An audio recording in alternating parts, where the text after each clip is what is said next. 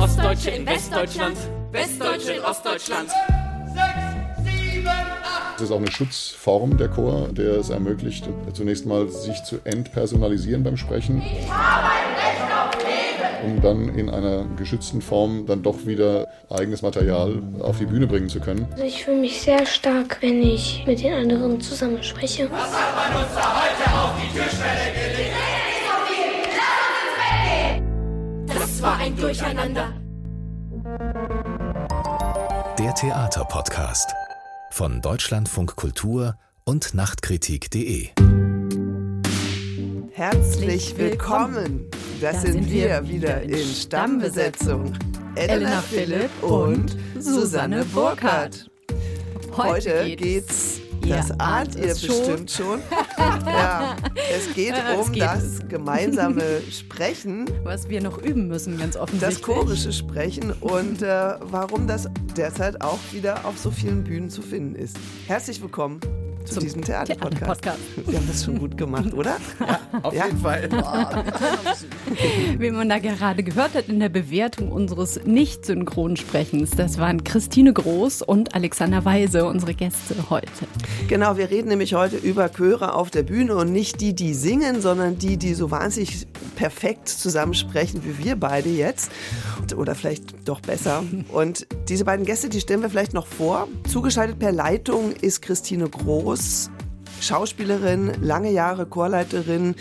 Unter anderem mit dem quasi dem Meister des Chores Einer Schläf, mit Frank Hastorf, Karin Henkel, Sebastian Baumgarten. René Polisch, äh, viele zusammenarbeiten mit ihm, zuletzt sogar selbst auf der Bühne gewesen, nicht nur als Chorleiterin. Und man kennt äh, Christine Groß natürlich auch aus Film, aber heute geht es ja hier um Chöre. Herzlich willkommen, Christine Groß. Danke auch dafür, dass du extra für uns deinen Umzug verschoben hast. Na klar. Und mit uns hier ist im Studio Alexander Weise, ein Schauspieler, der in der Schulzeit eine Ausbildung zum Kirchenmusiker machte. Vielleicht kommt daher auch die Liebe zum Chor. Kann sein. Nach einer Schauspielausbildung war er in sehr vielen Häusern engagiert und als Gast tätig, unter anderem am Schauspielhaus Bochum unter Diana Hausmann und Matthias Hartmann. Er ist auch zu sehen in Kino- und Fernsehfilmen, genau wie Christine Groß. Und seit 2011 erarbeitet er regelmäßig Sprechchöre für Theaterproduktionen, unter anderem mit Ulrich Rasche, über den wir hier im Theaterpodcast ja auch schon häufiger gesprochen haben. 2020, 2021 hast du zum ersten Mal inszeniert mit Jugendlichen und Schauspielern zusammen. Und jetzt gerade hatte ein Chorprojekt mit Laien, mit jungen Menschen Premiere Rights for Children, über das wir sicher heute auch sprechen werden. Hallo Alexander. Hallo. Hallo. Ja, und ich habe extra für diese Ausgabe meine Stimme ein bisschen verändert in der Auszeit, damit ich mich krass. besser im Chor von Elena unterscheide. Wir fangen vielleicht mal an mit eurem persönlichen Zugang zum Chor. Christine, wenn von Chören im postdramatischen Theater gesprochen wird, da fällt natürlich zuerst der Name einer Schläf. Das war die große Zeit des Chores, Ende der 90er. Sehr bekannt und fast schon legendär in der Theatergeschichte ist das Sportstück, ein Jelinek-Theaterstück. Was hat man uns da heute auf die Türschwelle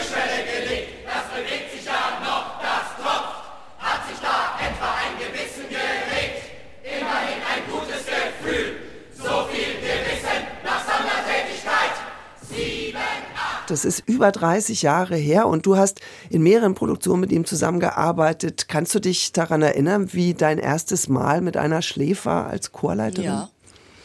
Also ich war ja nicht zuerst Chorleiterin, ich war ja nur Laie im Chor. Das war bei Faust 1990, glaube ich, in Frankfurt. Und ähm, der hat ja mit allen gearbeitet, die mitmachen wollten. Also der hat ja keine Auswahl gemacht. Und da kam ich dann irgendwie als Laie dazu. Und es war Faust. Und dann habe ich ja zehn Jahre mit ihm zusammengearbeitet. Und er hat eigentlich die Chöre immer angelegt. Also ich habe keine Zäsuren gemacht, so wie ich das jetzt mache. Es wurde halt immer auf der Bühne dirigiert, den Chor dirigiert. Und irgendwann war ich dann die Chorleiterin und habe die Chöre dirigiert. Aber die ganzen Zäsuren und alles, wie gesprochen wird oder wie betont wird, das hat alles einer Schläf gemacht. Hat er schon so eine Art Partitur geschrieben, wie der Chor klingen muss? Nee, das, wir haben ja oft drei Monate geprobt. Das entstand immer auf den Proben. Er hat ja extrem gestottert und durch dieses Stottern hat er auch eigenartige Worte betont. Er hat oft so Worte betont wie, also die man nicht betonen würde oder sowas, ja. Und das habe ich mir dann schon auch so ein bisschen angeeignet, weil ich das halt bei ihm auch so mitbekommen habe. Und jetzt bei Polish oder bei den ganzen anderen, wo ich jetzt die Chöre immer mache, da mache ich die Zäsuren selber, die Partituren. Aber Schläf hat er jetzt selber gemacht.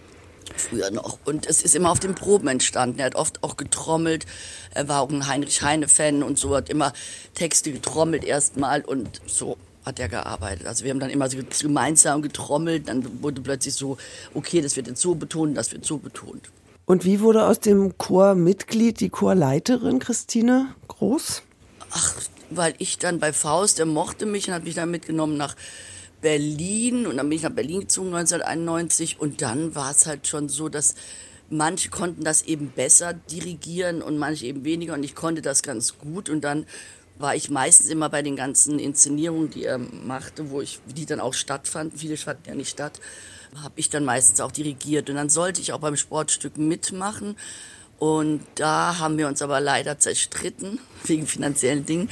Aber dann drei Jahre später hat er sich wieder bei mir gemeldet, als er dann aus Wien zurückkam. Und dann haben wir Jelinek gemacht noch und dann ist er leider gestorben.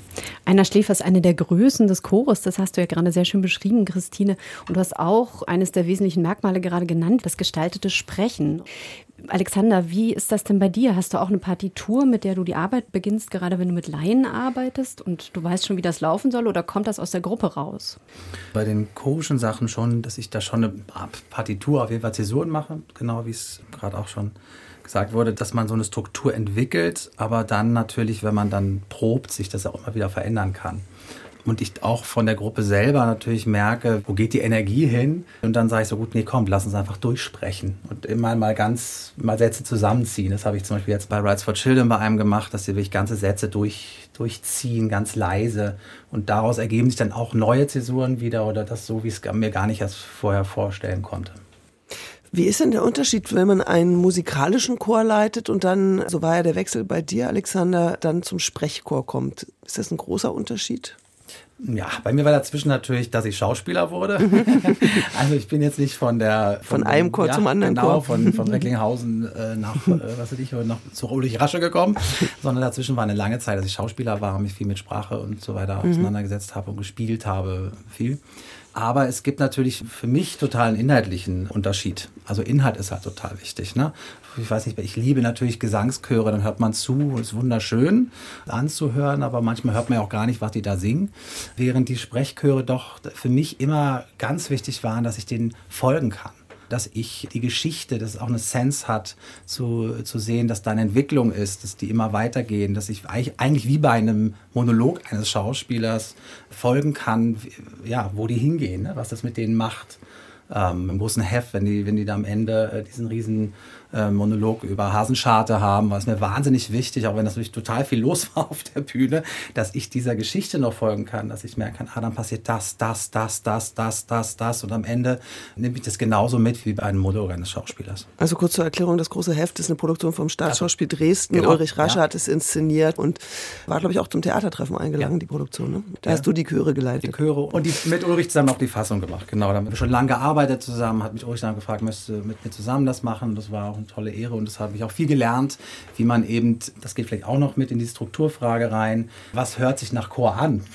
also was, was, man liest das und denkt, ja, das wäre jetzt eigentlich toll, man hört das eigentlich schon.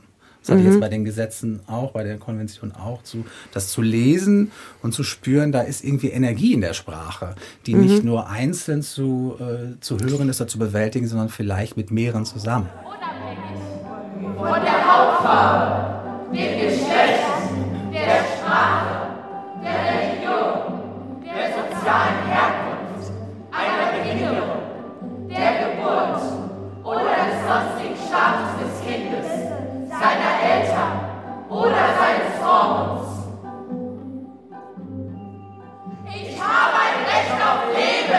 Müssen wir noch ein Wort zu den Kinderrechtskonventionen sagen und kurz erklärt? Das ist eine aktuelle Produktion von dir, genau. zu sehen in Berlin, in dem 14, 15, 15 Kinder ja. und Jugendliche die UN-Kinderrechtskonvention in verteilten Rollen und chorisch äh, sprechen. Mhm. So, vielleicht kurz zusammengefasst. Ja. Sind denn das, ich bleibe noch mal kurz beim Basiswissen, bevor wir tiefer in die Strukturen gehen, sind denn zwei Menschen schon ein Chor? Ja, Logo. Ja, ja? Logo, ne? Klar.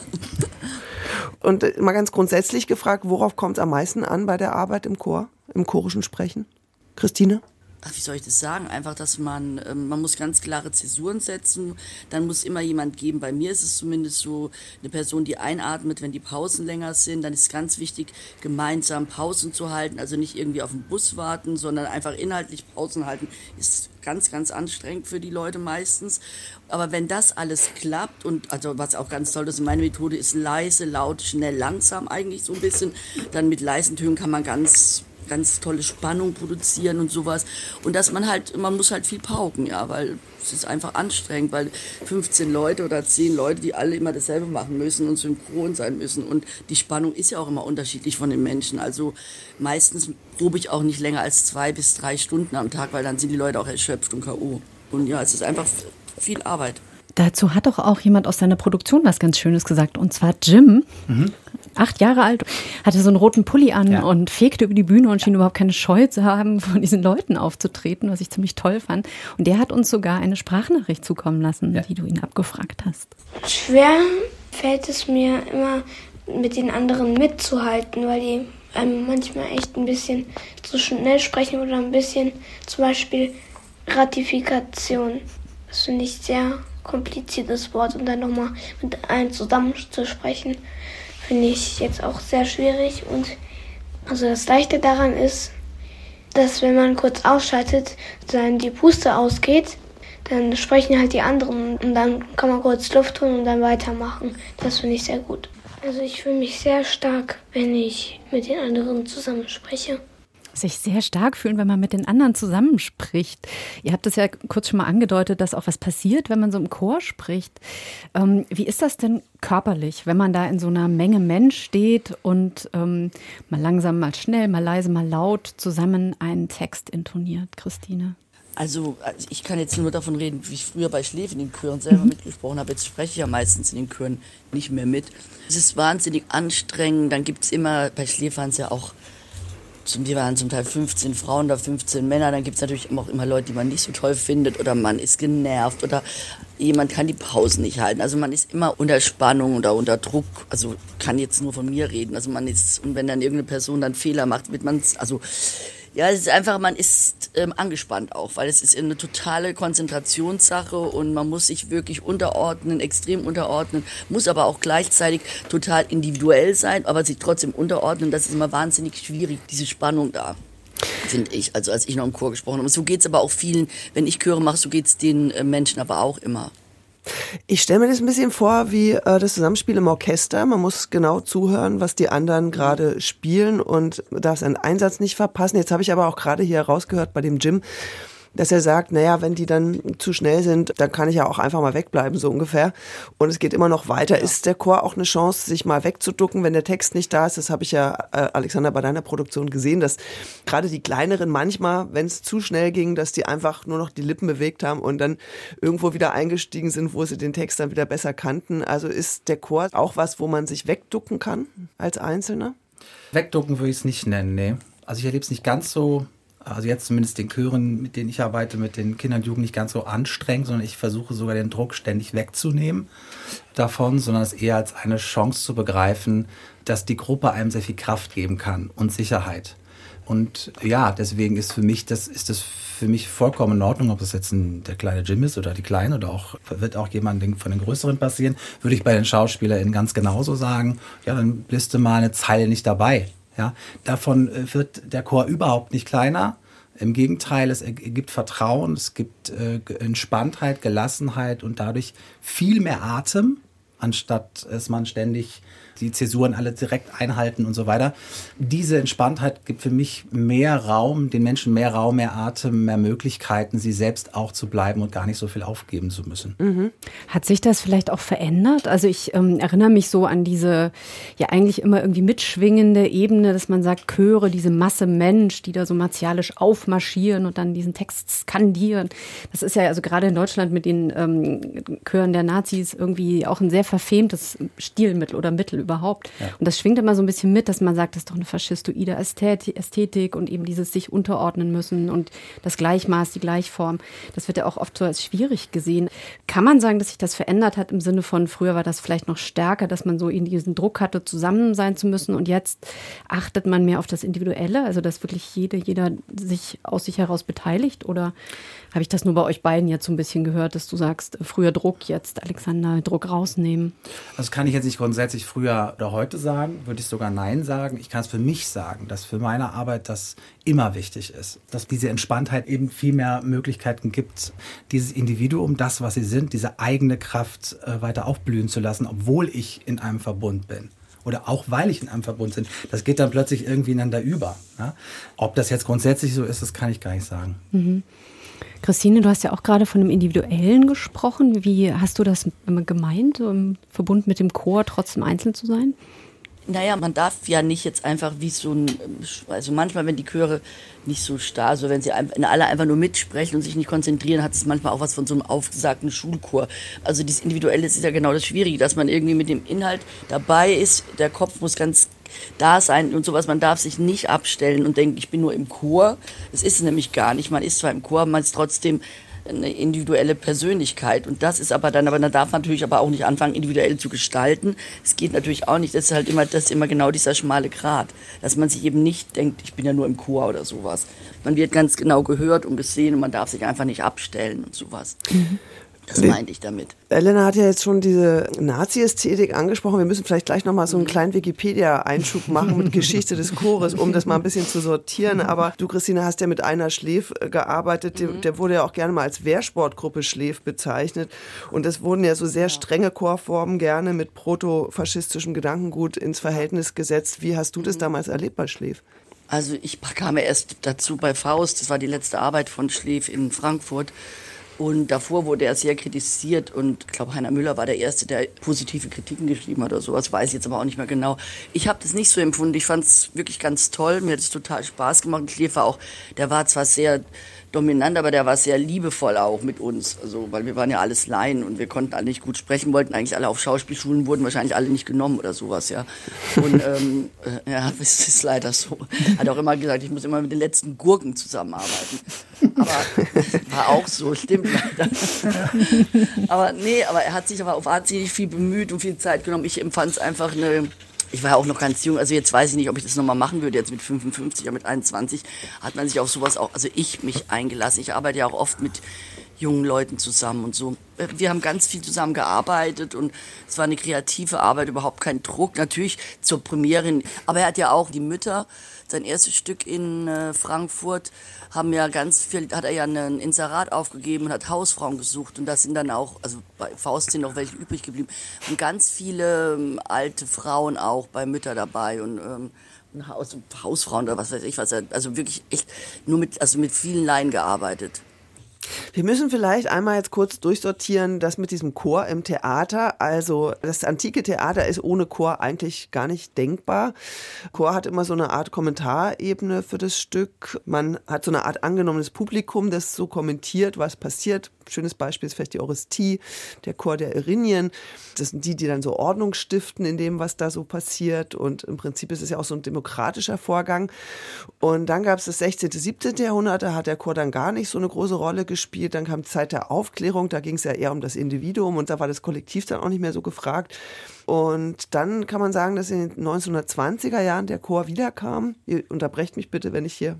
Vielleicht schon ein bisschen früher doziere. bei den Avantgarden, bei den historischen. Das weiß ich ja alles also gar nicht. Adolf Adler ja, da, dafür sind wir jetzt da. ja, sehr gut. Danke, vielen, vielen Dank. Ich lerne, ich lerne noch was. Okay, ich dachte, so ja. mit Eisler Brecht kam dann so der Chor wieder. Ja, auf mit dem Agitprop, mit Erwin Pescator. genau. Ja. Naja, also Max Reinhardt und so, das lassen wir jetzt vielleicht mal weg und dann kam einer Schläf. Wollen wir es mal so den Sprung machen?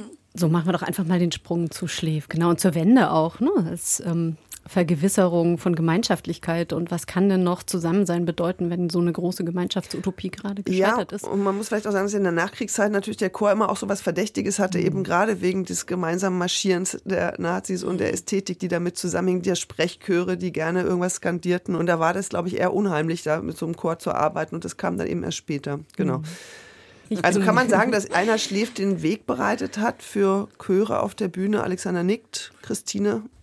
Ich würde auch ja sagen. Ja, auf jeden Fall. Also ich habe ihn, damals habe ich nur Salome gesehen, fand das wahnsinnig toll. Ich war damals ja noch gar nicht auf der Schauspielschule, ich weiß es gerade gar nicht, aber ich fand das großartig. Das war dann auch mit, das war so ein Mittelgang, wo die dann äh, so, so, ha, so fast, mhm. also es war gar nicht so martialisch äh, deutsch, sondern einfach der Mittelgang hochgegangen sind, sprachlich, körperlich, äh, fand ich wahnsinnig beeindruckend. Ja, das war, wurde immer wieder so geschrieben damals und ich fand das einfach natürlich durch die deutsche Geschichte einfach so schwierig für ihn ne? oder für, für das Genre an sich. Aber hat es ja dann doch geklappt. Mhm. Ja. Der Chor hat sicher auch irgendwie eine neue Wertigkeit bekommen durch diese Textflächendramatik, also durch die postmoderne Wende, dass man eben ja. nicht mehr, keine Ahnung, bürgerliches Trauerspiel, Kammerspiel, Ehepaar unterhält sich irgendwie mhm. im Wohnzimmer, sondern dass man genau. wie bei genau. Jelinek einfach Texte hat, die man irgendwie aufbrechen muss. Auf jeden Fall. Ich habe also, ja gerade Jelinek gemacht im Burgtheater in Wien. Und Jelinek eignet sich extrem gut, chorisch anzulegen, weil sie ja auch Pianistin ist, also sehr muss, sie schreibt auch, also Jelinek-Texte anzulegen, macht mir immer wahnsinnig viel Spaß, kann ich nur dazu sagen. Wie gehst du denn da vor? Also machst du das, wie Alexander das erklärt hat, einmal sprechen, lesen und dann sozusagen schon merken, wo man vielleicht eine Pause setzt, wo man vielleicht irgendwas groß zieht? Nee, ich mache es ganz anders. Ich gehe gar nicht an den Inhalt ran. Ich klopfe, das habe ich wirklich von Schlief gelernt, ich klopfe einfach so auf den Tisch, Rhythmus irgendwie erstmal und ja, es ist ganz komisch. Ich weiß manchmal gar nicht erstmal, was da drin steht. Und dann, wenn ich die Zäsuren gesetzt habe, lege ich es mir richtig durch. Ich will erstmal gar nicht wissen, was drin steht, weil sonst bin ich immer sofort so befangen von dem Inhalt. Ich gehe erstmal rhythmisch an die Sache ran, wirklich ganz inhaltslos. Und dann natürlich äh, lesen wir es dann nochmal durch und überprüfst und klopfst nochmal. Und wenn ich dann die Zäsuren durchgebe, ich sage den Leuten auch immer, ich habe keine große Lust zu diskutieren, weil wenn 15 Leute mitsprechen, wo ein Pünktchen ist, also eine Zäsur ist oder nicht, dann kommt man nicht voran. Das Aber ich bin auch nicht so das stimmt. Ja. Ne? Ich bin aber jetzt auch nicht so, dass ich sage, das muss jetzt alles so sein. Man kriegt es ja dann meistens auch mit, ob das jetzt gut ist oder schlecht. Wenn die Personen das dann auch machen, dann kriegt man sofort mit, oh nee, die Pause geht gar nicht oder da muss eine Betonung sein, das muss plötzlich leise sein. Man muss sich natürlich gut vorbereiten, aber dann wird es doch auch immer wieder noch verändert während der Arbeit.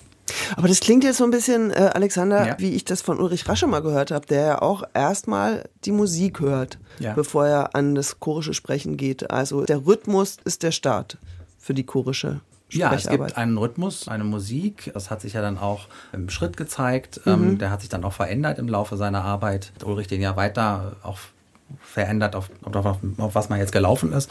Und, ähm, Müssen wir vielleicht auch nochmal erklären, für alle, die Ulrich Rasche noch nie gesehen haben. Ne? Also da sind die Darsteller laufen meistens in dem Rhythmus des Sprechens auf einem, mhm. einer Scheibe, die sich dreht oder was eine war Walze, das? Eine Walze oder Laufband. ein großes Laufband, genau. Also Ganz so früher war es ein Schachbrett, mhm. ne? also Lichter, die an und ausgingen. Das war noch vor Dantons Tod zum Beispiel in Frankfurt. Aber es war immer sozusagen in einem bestimmten Rhythmus. Ja. Ähm, und daraufhin, äh, ja, in diesem Rhythmus hat man auf jeden Fall gesprochen. Ja. ja. Aber ich würde sagen, wie ich es kann ja sagen, wie ich es vorbereitet habe, dass mhm. ich immer auch geguckt habe, dass es jetzt nicht nur um den Rhythmus geht, äh, sondern eben auch in diesem Rhythmus auf einen Inhalt zu finden, der den, den SchauspielerInnen eben dann auch ja, irgendwie was noch was anderes gibt als nur den Rhythmus, eben den Sinn. Ich hatte so einen Eindruck, dass dann oft auch die Form den Sinn nochmal verändert. In den Räubern, ne, wo man den Eindruck hat, da kommt schon auch irgendwie die Seite hoch, die sehr dunkel ist in diesen Texten. Würdest du dem zustimmen? Oder ja. ist das bei Räuber ist es auf jeden Fall so, da fand ich es aber total spannend, dass eben diese Wildheit und diese Freiheit, dieser Freiheitsgedanke von Schiller eben in diese Form von Ulrich, das, das hat sich so toll zusammengezogen, äh, wo ich dachte, das ist ein, ein totaler, was sagt man denn, so ein Winning-Ding, ja, so zack, weil das einfach. Was für ein Ding? Äh, ja, so, so etwas, was matcht, sagt man genau, ne? Einfach, wo ich dachte, das matcht total, weil eben diese Form mit dieser Wildheit und das eben vielleicht, wenn, wenn, wenn du das jetzt so beschreibst, oder Dunkelheit, die dann herauskriecht, dass das eben durch die Leidenschaft in der Struktur, in der Form eben äh, passieren kann. Christine, wie ist denn das bei René Polisch, dem Volksbühnenregisseur, mit dem du ja als Chorleiterin auch arbeitest? Also wir haben gerade über das Dunkle geredet, über das Gleichförmige. Wie sind denn die Chöre bei Polisch? Wie arbeitet ihr da? Da sind die Chöre ja oft, der René arbeitet ja mit ganz vielen unterschiedlichen Sachen. Manchmal ist es in Szenen von Woody Allen Filmen oder keine Ahnung was. Manchmal sind es auch wirklich wie so Texte, Lucien, wo ist die Milch? Dann sagt Sophie Reuss zum Beispiel, dann sagt der Chor, ich weiß nicht, wo sie ist. So ganz banale Texte aus Filmen. Das ist aber sehr, sehr lustig, wenn ähm, wenn man sowas auch macht, also so arbeiten wir oft. Und dann natürlich hat er auch so viele Theorietexte, die er dann schreibt, die sind dann ein bisschen komplizierter. Manchmal ist wirklich nur so Schlagabtausch, so dialogmäßig. Und das finde ich immer sehr angenehm, wenn da nicht nur ein Mann oder eine Frau da, was weiß ich, zwei Männer oder zwei Frauen auf der Bühne stehen und sagen, ich liebe dich, ich dich auch. Es ist viel lustiger, wenn ein Chor sagt, ich liebe dich. Und dann steht ein, eine Person da und, oh, mein Schatz und sowas. Das hat eine Komik, finde ich einfach. Ich will ihren Busen! Ja, wirklich! Ich will Also praktisch wird aus dem Chor dann meistens so, ein- so ein Riesenindividuum. Ich denke jetzt gerade an äh, ein Chor irrt sich gewaltig damals mit Sophie Genau, Reuss. Das ist ewig ja her und da kommt der Chor und sagt, Quatsch nicht. Wir haben es, glaube ich, vorhin kurz gehört. Geh einfach mit mir ins Bett.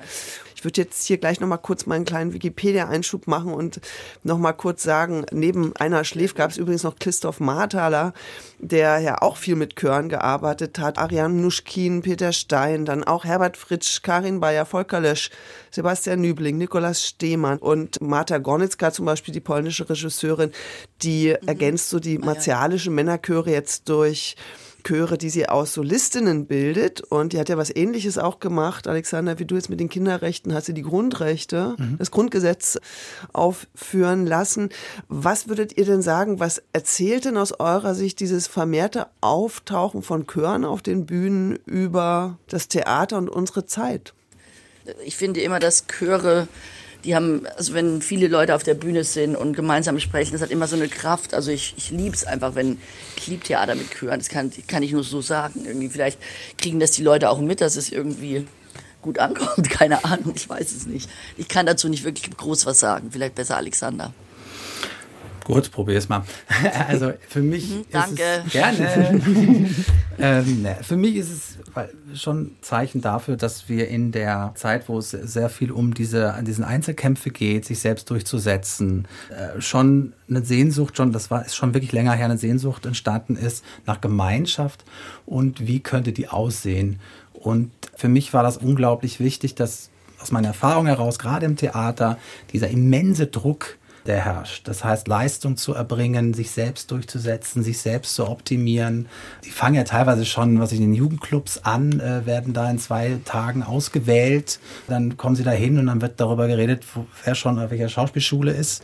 Es wird auch teilweise schon, ah, der ist da an Ernst Busch und ich bin hier, den habe ich schon gesehen, das könnte mein Konkurrent sein. Etwas, was ich so noch nicht so stark erlebt habe, muss ich sagen.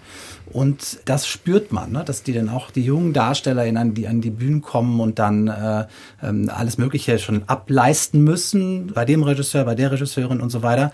Ähm, große Textflächen haben wir gesagt, aber auch große Bühnen, äh, die sie füllen müssen. Äh, und da muss der, die Schaus also die SchauspielerInnen müssen da ganz schön bestehen. Die das am besten können, so ist meine Wahrnehmung ganz oft, die haben den Jackpot. Ja?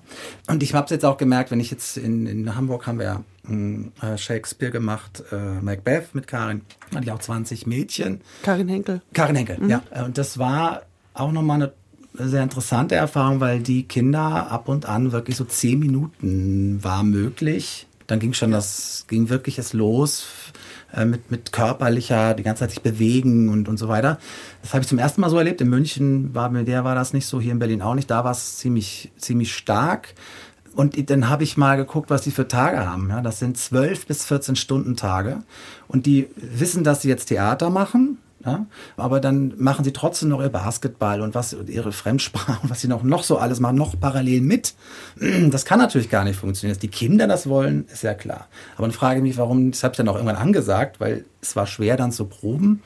Das, ich habe es den Eltern mitgegeben, zu sagen, bitte Leute, jetzt macht doch eine Pause. Also ja, bei bestimmten Dingen, das muss ich ja auch machen. Und das finde ich jetzt gar nicht theaterspezifisch ein Problem, sondern grundsätzlich, glaube ich, etwas, was äh, unsere Gesellschaft gerade umtreibt. Diesen Druck, der sich überall zeigt. Das kann ja sein, dass der sein muss, ja, weil sonst kommt man gar nicht weiter. Aber meine Erfahrung ist, und deswegen liebe ich auch die Chöre, dass die die Erfahrung machen, sie selbst, also deswegen arbeite ich auch immer einzeln mit den Menschen an diesen Chortexten. Zwar in dieser Form, das ist die einzige Aufgabe, die sie haben. Sie müssen sich hinstellen und in der Form, die wir äh, uns gesagt haben, wir machen das so, in der Form das mal spielen, sprechen, weil ich einfach wissen will, was ist ihre eigene Kraft, bevor sie sie abgeben oder bevor was Drittes passiert. Und deswegen ist mir ein Anliegen da, wirklich ähm, jeden Einzelnen zu stärken weil dann merkt man, dass nochmal eine ganz andere Kraft entsteht, wenn sie zusammenkommen. Und diese Erfahrung ähm, merke ich jetzt zum Beispiel jetzt bei dem Projekt, aber auch in Hamburg auch. Das war eine ganz tolle Truppe. Ja. Und das, ich hab, bin total sicher, dass da Freundschaften entstanden sind bei den Mädels und dass da Sachen entstanden sind, die außerhalb dessen nochmal denen gezeigt haben, Mensch, ich muss mir die aufgeben in der Gruppe, sondern ich kann so stark sein. Und die Gruppe kann mir sogar was geben. Und ich glaube, das äh, können wir heutzutage gebrauchen. Also ich kann meine Individualität behalten und trotzdem kann ich sozusagen in der Gruppe in sowas Geborgenes aufgehen. Ist das sowas? Ich weiß nicht, ob es geborgen ist, weil ein Chor schon, äh, da würde ich auch recht geben, also einen Willen hat und mhm. deswegen auch eine Spannung haben muss. Auch einen Willen, das so zu tun mit den anderen, so wie, wie wir uns geeinigt haben. Da kann man nicht plötzlich irgendwas vollkommen Individuelles machen. Deswegen ist der Begriff jetzt nicht so leicht, aber ich glaube, aufgehoben, da gibt es mhm. etwas, wo man aufgehoben ist, mit dem man weitergehen kann, gemeinsam. Das würde ich sagen, ja, das schon. Ich kann Dinge auch verändern und das, die Erfahrung, das im Chor in so einer Arbeit zu tun, äh, glaube ich, wird uns mehr auf vielleicht auf die Linie bringen, mal zu sagen, ne, ich kann mit meinem Handeln auch, was weiß ich, ne, etwas anhalten oder in eine andere Richtung äh, lenken. Das ist ja auch ein Ansatz von Volker Lösch, der die Bürgerchöre auf die Bühne geholt ja. hat, unter anderem in Die Weber in Dresden und der auch so ein Pegida-Chor gebildet hat und seine Idee war ja auch, bevor man sozusagen die da immer skandieren lässt auf dem Vorplatz des Theaters, stellt man mal was dagegen. Das ist vielleicht nochmal interessant, darüber zu zu sprechen, über den Unterschied von Chören mit Laien und mit Profis. Wollt ihr dazu mal was sagen, was da der größte Unterschied ist und was ja. euch da mehr Spaß macht? Christine, du vielleicht zunächst. Also ich habe schon ganz viel mit Studierenden, äh, Max Reinhardt Seminar gearbeitet, oder Ernst Busch. Es ist einfach so, die Schauspielstudierenden, es geht einfach viel, viel schneller, wenn man mit Profis arbeitet. Mit, äh, mit Laien ist aber finde ich es auch ganz, ganz toll. War, kommen dann manchmal so eine ganz, wenn die dann plötzlich anfangen zu schreien oder ich weiß was, da ist dann kein Schutz mehr da oder so, weil die einfach nicht wissen, wie sie sich schützen sollen. Das hört sich so an, das würde ich die ausliefern. Das mache ich natürlich nicht. Ich arbeite mit beiden gleich gern. Es ist mir egal, ob Laien oder Profis. Bei Profis geht es halt ein bisschen schneller, also oder mit Studierenden von so äh, Schauspielschulen. Und ähm, bei Laien entwickelt sich manchmal eine andere Dynamik oder eine andere Kraft, die ganz toll sein kann.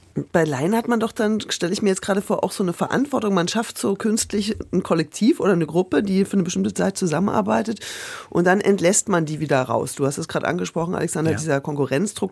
Kann man die dann einfach wieder nach draußen entlassen oder hat man dann manchmal bei denen dann auch so ein bisschen, haben dann die, der ein oder andere Blut geleckt und man hat dann so ein bisschen die Verantwortung, weil der oder die jetzt dann vielleicht doch mehr am Theater machen will. Also kann man dann einfach sagen, Klar. danke, Produktion zu Ende Tschüss. Nee, das eine ist jetzt, äh, steht jetzt Dramaturgie in Leipzig, die andere will auch vorsprechen.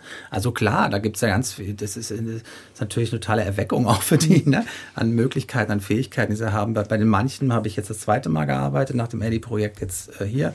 Da passiert ja wahnsinnig viel. Äh, die sind die vier, die da jetzt stehen bei, bei Rights for Children, das, da ist sprachlich teilweise schon richtig was los. Ja? Äh, da würde ich natürlich auf jeden Fall auch sagen, ja, es gibt Unterschiede. Bei der Karin Henkel haben wir Medea gemacht, eben mit, auch mit Mädchen und dann hatten wir sechs Schauspielschülerinnen und ich habe erstmal getrennt geprobt.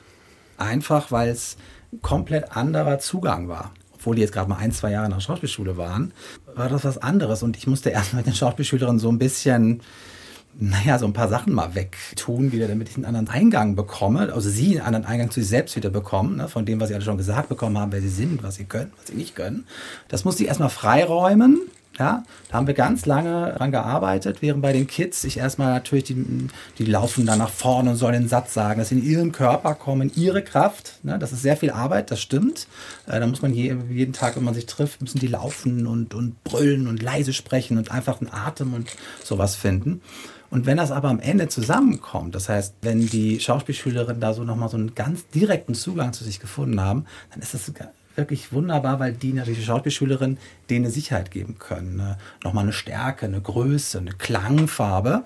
Dann habe ich immer ein Foto gesehen von der ganzen Gruppe und ich konnte nicht mehr auseinanderhalten, wer jetzt hier wer ist. Also mhm. ob die jetzt die Kinder sind und, und das fand ich auch ein bisschen sinnbildlich, wo wir uns manchmal so in Bubbles bewegen, die nichts mehr miteinander zu tun haben. Und das fand ich auch eine schöne Kleine Utopie. Mhm. Ja.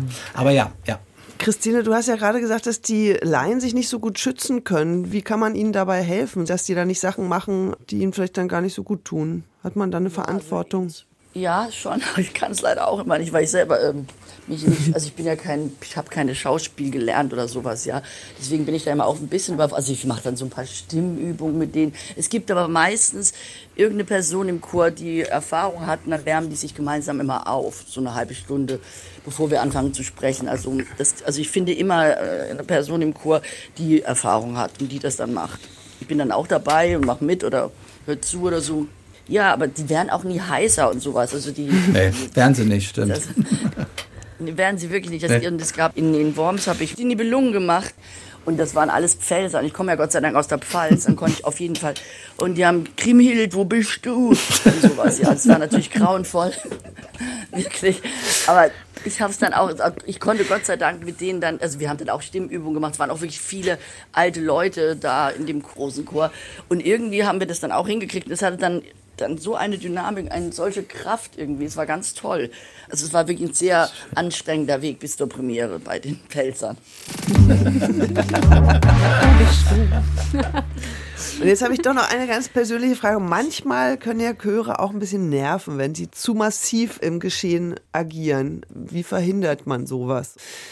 Das kann ja auch mal so sein, dass es das Publikum überfordert, dieses permanente gemeinsame Sprechen. Also mir, gebe ich jetzt ganz offen zu, geht es manchmal so. Das war jetzt keine richtige Frage, ne? aber jetzt Ich stelle ich, verstehe noch, schon, aber dann Ja. merke ich, wenn es mich nervt, bei, ja, wenn es Ja. mich nervt bei der Probe, sage, boah, es nervt gerade, könnt ihr irgendwie nochmal anfangen und nicht gleich alles. Es ist meistens so, dass dann so viel Wille ist, dass sie am Anfang schon alles auspacken wollen, was total toll ist, aber was nichts bringt. Es, ne, es ist auch wie beim Schauspiel genauso. Äh, da ist auch eine Aufbau total wichtig. Und wenn man, wenn man das gut aufbaut und der, die ZuschauerInnen da folgen können, dann nervt es nicht.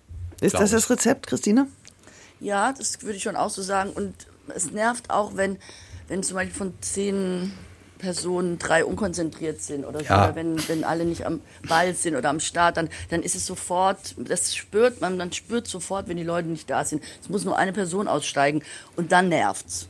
Genau, und dann sagt man Aber wenn auch, alle da genau. sind, finde ich, und am, am Inhalt dran sind und wirklich präzise zusammen sind und das auch gemeinsam wollen, dann nervt es nicht. Es ist immer, wenn's, wenn die, wenn die Spannung, also wenn, wenn die Leute nicht konzentriert sind, ist es meistens so bei mir. Ja, das auch.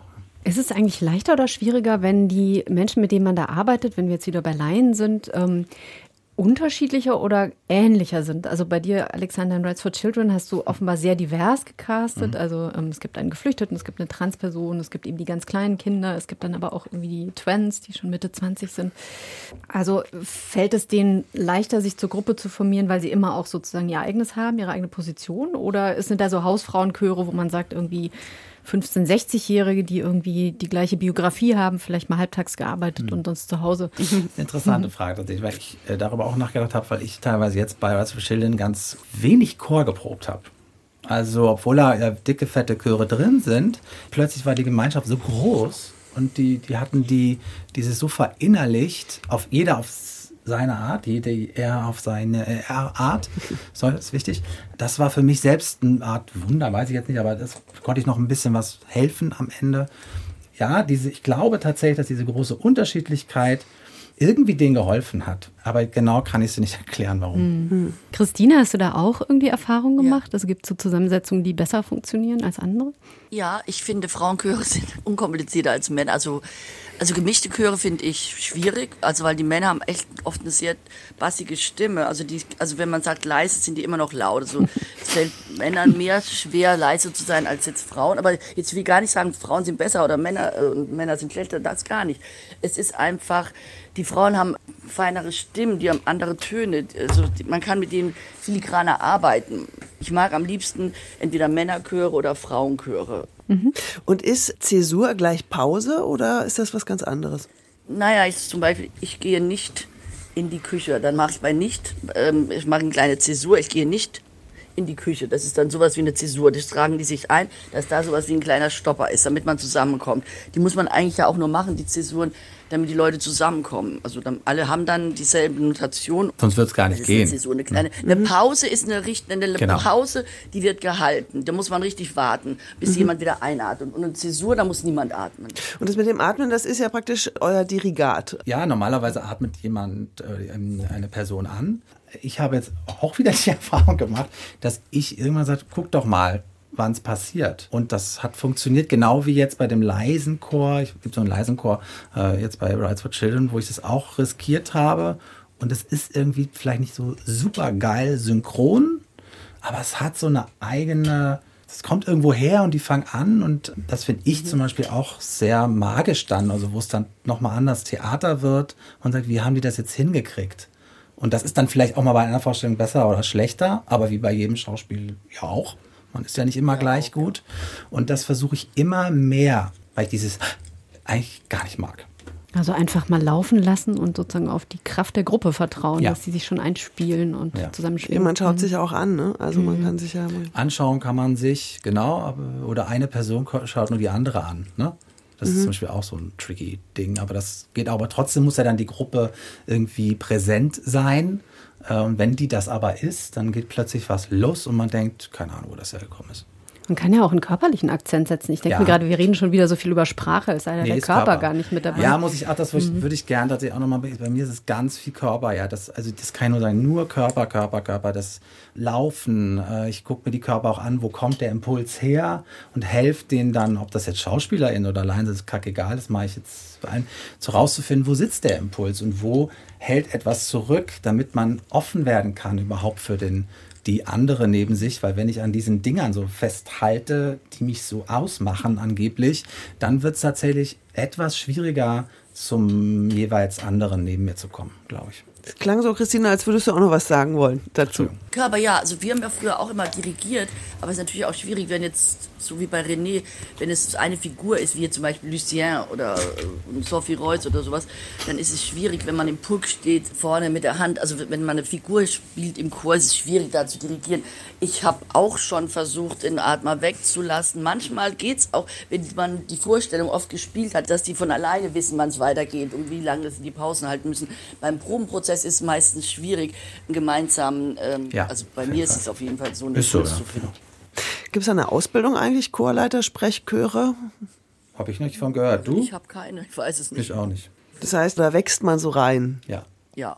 Ist ja auch eigentlich schön, dass diese Position jetzt auch ein bisschen öffentlicher wird. Also mir war das lang gar nicht so bewusst, dass es äh, das immer existiert. Also dass jeder dieser RegisseurInnen tatsächlich auch mit jemandem arbeitet, der diese stimmt. Chöre einstudiert. Absolut, ja, das musste man auch, habe ich zumindest Erfahrung gemacht, ich weiß nicht, wie es dir ging, aber dass man da so erstmal die Theater darauf aufmerksam machen musste, bei den Verhandlungen, was man da eigentlich tut.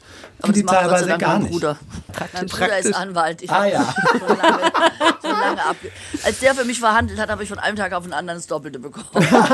Das ist jetzt Ja, schon- sehr gut. Ist wirklich so. Nee, das, äh, nee, die wissen sich auch, dass man mit reingeschrieben wird ins Programmheft, Chorleitung und sowas. Das musste man, das musste man schon ein bisschen ackern. Die dachten halt immer nur so, das sind so Statisten, die sagen, hallo Herr Graf oder irgendwie sowas, ja. So, oder? Ja, ja, absolut, absolut. Hallo Herr Graf, ich habe die Pferde gesattelt. Und, äh, ja. Dass es also mehr ist, haben wir gerade gehört von euch beiden. Ich würde gerne, dass wir einmal zusammen, hallo Herr Graf, ich habe die Pferde gesattelt, im Chor sprechen.